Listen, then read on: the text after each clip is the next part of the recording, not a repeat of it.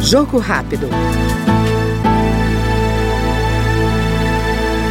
A Câmara analisa projeto que acaba com o limite de renda familiar exigido para o pagamento de um salário mínimo do benefício de prestação continuado, BPC, para pessoas com deficiência e idosos de baixa renda. Segundo o autor de uma das propostas, deputado Fernando Máximo, do União de Rondônia, o limite de um quarto do salário mínimo por pessoa é considerado baixo e apena boa parte das famílias brasileiras. O texto em análise garante o pagamento do benefício independentemente da existência de renda própria ou familiar. Na família que tenha mais que um quarto de salário mínimo de renda per capita, ou seja, 330 reais por pessoa da família, a família que tem essa renda não pode receber o benefício. Isso é um absurdo, é, é muito pouco. E essas pessoas que têm um autista grave em casa, que tem um paraplégico, um tetraplégico, que tem um cego dos dois olhos, um amputado, essas pessoas gastam com fralda descartável, com transporte, com medicamentos, fisioterapia, fonoaudiologia, com psicólogos e não podem receber o benefício porque tem uma renda de 330 reais por pessoa. Nós ouvimos no Jogo Rápido o deputado Fernando Máximo, do União de Rondônia.